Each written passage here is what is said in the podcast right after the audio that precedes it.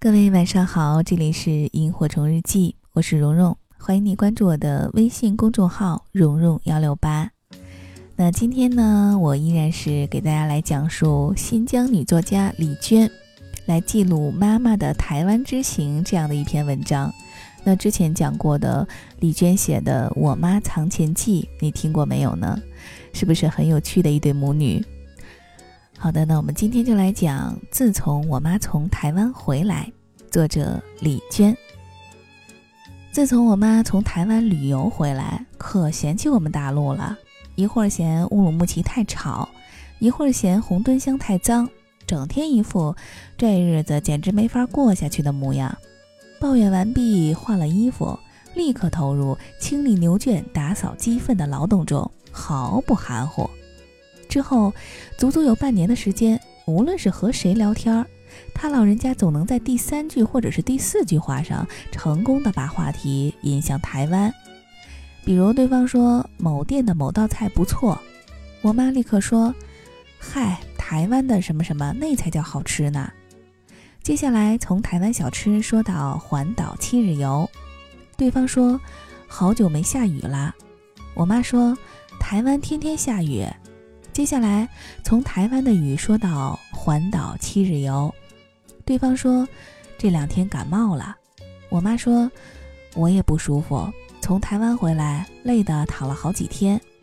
接下来环岛七日游，问题是，他整天生活在红墩乡三大队这样的地方，整天打交道的都是本分的农民，人家一辈子顶多去过乌鲁木齐，你却和他谈台湾，你什么意思呀？好在对方是本分的农民，碰到我妈这号人，也只是淳朴的艳羡着，无论听多少遍，都像第一次听似的惊奇。事情的起因是一场同学会，同学会果然没有什么好事儿。毕业四十年，大家见了面，续了情谊，照例开始攀比。我妈回来后情绪低落，说所有同学里就属她最显老，头发白得最凶。显老也就罢了。大家说话时还插不进嘴，那些老家伙们一开口就是新马泰、港澳台，最次也能聊到九寨沟。就他什么地方也没去过，亏他头发还最白。他一回来就买了染发剂，但还是安抚不了什么。我呢就找旅行社的朋友帮他报了个台湾环岛游的老年团。总之事情就是这样的。去年年底初冬的某一天。我妈拎了一只编织袋儿，穿了双新鞋，去了一趟台湾。这是她老人家这辈子第一次真正意义上的旅行，几乎成为她整个人生的转折点。回来之后，第一件事儿就是掏出一支香奈儿口红扔给我，轻描淡写的说：“才两百多块钱，便宜吧？国内起码三四百呢。”在此之前，他老人家出门在外，渴得半死，也舍不得掏钱买瓶矿泉水，非要忍着回家喝开水。那是最后的购物环节，大家都在免税店血拼，我妈站在一边等着，不明所以状。有个老太太就说：“你傻呀你，这多便宜啊，在国内买贵死你。”可是，在我妈看来，那些东西也不便宜啊。一个钱包八千块，一支眉笔五六百。后来我听了可真纳闷儿，我明明给我妈报的是老年团呀，又不是二奶团，都消费些什么跟什么呀？还有的老太太则从另外的角度怂恿：钱嘛，生不带来，死不带去，咱都这把年纪了，再不花还等什么时候？我妈可是有尊严的人。最后实在是架不住了，只好也扎进人堆儿，挑选了半天，买了支口红。这么一小坨东西，说它贵嘛，毕竟两百多块钱呢，还能掏得起；可说它便宜吧，毕竟只有一小坨。于是脸面和钱包都护住了。我妈还是很有策略的。除此之外，她还在台湾各景区的小摊小贩处买了一堆罕见的旅行纪念品。幸好带的编织袋够大，但是不久之后，我在阿勒泰的各大商场、超市分别看到了同样的东西，价格也差不多。在台湾，他第一次近距离接触大海，感到忧心忡忡。他说：“太危险了，也不修个护栏啥的。你不知道那浪有多大，水往后退的时候，跑不及的人肯定得给卷走。会游泳，游个屁呀，那么深，咋游？他还喜滋滋地说：“我趁他们都不注意的时候，偷偷尝了一下海水，果然是咸的。”我妈又说：“海边的风那个大呀，风里支个小棚，人人都进去吃东西。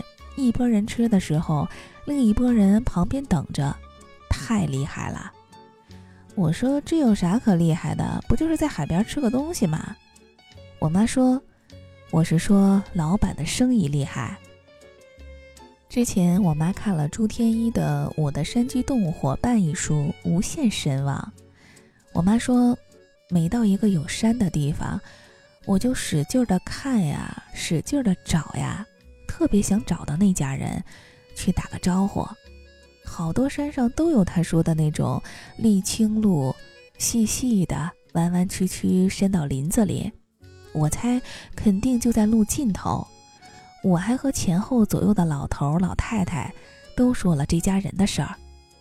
最后，我妈跟我说：“给我在台湾买个房子吧。”另外，被他反复提及的还有司机的一条小狗。他说，一路上小狗一直跟着司机开车的时候，就卧在他脚下。到地方了，司机就抱他下去解手。一解完就赶紧往车上跳。他特别提到有一次车下的一只野猫引起了狗的注意，他在车门边虚张声势地冲猫大喊大叫，猫理都不理他。司机抱起狗下车放到猫旁边，刚松手，狗嗖的一声就窜回了车上。我不知道这件事儿有什么特别的，我妈起码说了五遍。她说。要是带上我赛虎一起去就好了。我赛虎从没去过台湾。赛虎是我家小狗，十一岁半。我问我妈，导游好不好呀？她说好，就是辛苦的很，一路上每个人都要照顾到。我说司机呢，好不好？我妈说司机也辛苦，特准时，从来没让我们等过。我说临别你给了多少小费呀？我妈说给屁呀，我可没钱。想了想，又不好意思地说，别人都给了，都给的多，不缺我这份儿。又说，别人塞钱的时候，我就装没看见。我估计就算给人家小费，人家也未必肯要。我把在东牧场用过的那个缠满透明胶带、漆面剥落的卡片相机转赠给他了。他去台湾后，到处请人使用这个相机帮他拍照。我问我妈：“台湾的东西真有那么好吃？”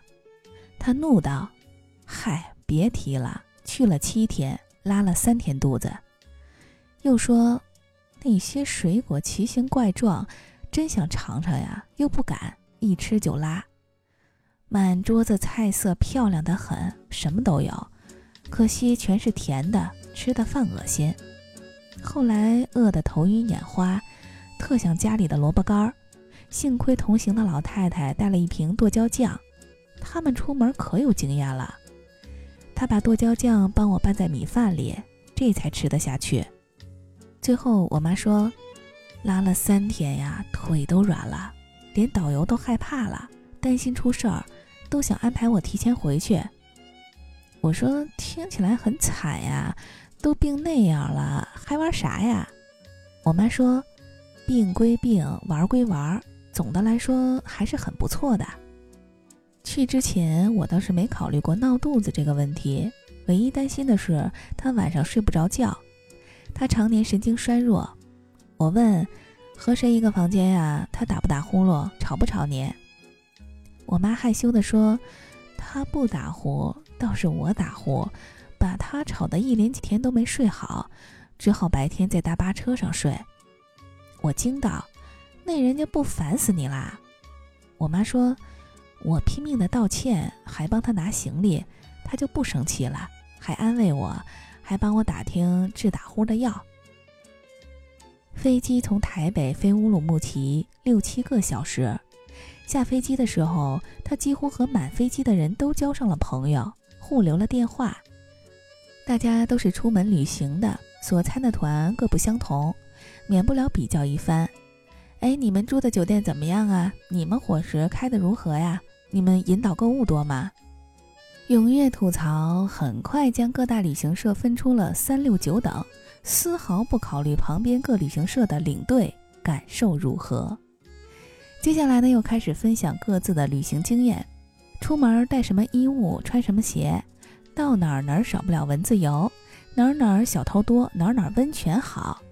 我妈暗记在心，回来之后向我提了诸多要求：买泳衣，买双肩背包。终于发现编织袋有点不对了，买遮阳帽，买某某牌的化妆品，去北欧四国。北欧四国就算了吧，毕竟出钱的是我。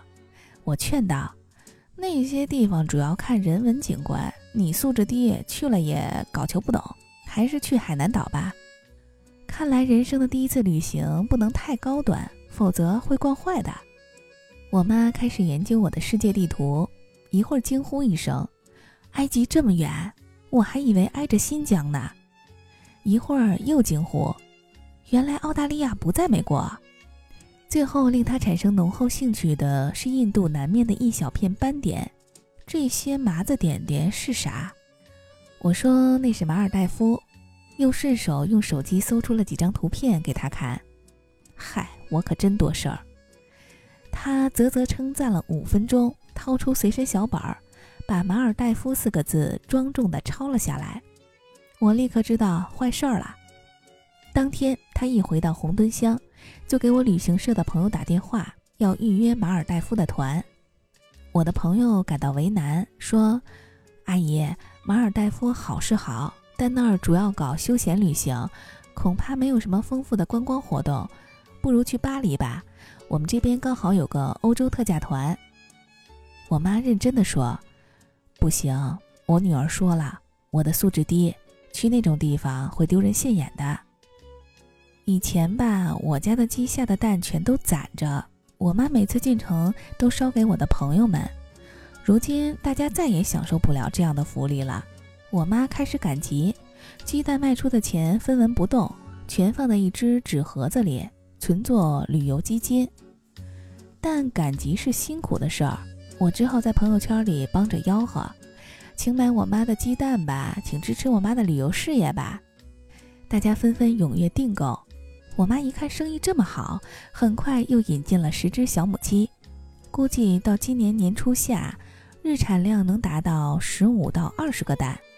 我们这儿土鸡蛋售价为一块五一个，算下来月收入至少七百元，一年下来八千多。我家的奶牛基本上一年半产一头小牛犊，五个月大的小母牛售价四五千，小贱牛可卖三四千。我呢，再给他老人家补贴一点儿，一年远游一次，什么北欧四国、马尔代夫，统统不在话下。另外，他老人家作为半道开闪的兵团职工，前两年刚刚把手续又办回了兵团，为此交了一大笔费用。但是从今年开始正式领退休金了，每个月一千多。农村生活花不了什么钱，省着点用，到年底存个万八千不成问题。一年进游两次，什么秦皇岛、峨眉山也不在话下。总之，台湾之行是我妈一生的转折点，令她几乎抵达一生中最幸福的时光。之前她拍照时总是抿着嘴、板着脸，丝毫不笑，冒充知识分子。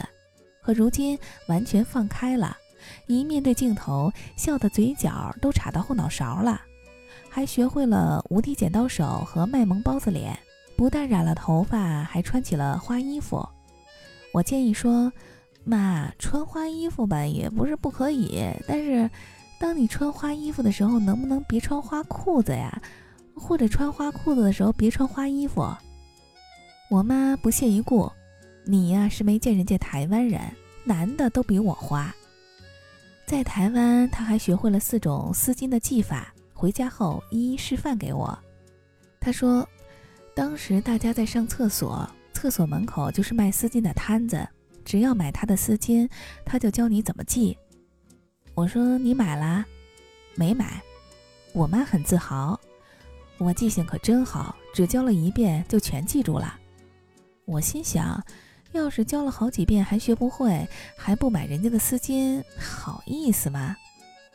他一边扯着丝巾在镜子前扭来扭去，一边感慨：“这是去台湾最大的收获。”我哼道：“好嘛，花了我八千块钱学费，就学了个这。”突然有一天，我妈认真的说：“从此以后，我要放下一切事情，抓紧时间旅游。”我以为她彻悟了什么，什么情况呀，妈？我妈说。听说六十六岁以后再跟团，费用就涨了。